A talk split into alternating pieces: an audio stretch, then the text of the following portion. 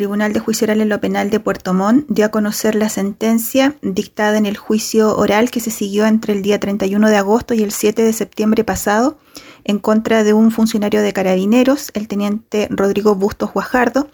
a quien acusamos como autor de un delito de violencia innecesaria con resultado de lesiones graves. Esto a raíz de los hechos ocurridos el 26 de enero del año pasado, cuando el subteniente Bustos hizo uso de una carabina lanzagases contra todo protocolo y la disparó hacia un grupo de personas que se encontraba en la plaza de armas de Puerto Montt sin que hubiera situación de desorden o alguna otra que meritara el uso de este disuasivo químico. A consecuencia de esta acción del condenado, una adolescente de 17 años de edad sufrió el impacto del proyectil lacrimógeno en su cabeza, sufriendo ella una fractura craneal, em, un traumatismo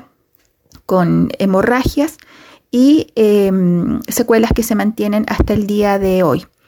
El Tribunal de Juicio Oral lo Penal de Puerto Montt impuso al condenado la pena que la Fiscalía había propuesto en su acusación esto es la de cinco años de presidio menor en su grado máximo, considerando las circunstancias que concurrían en este caso.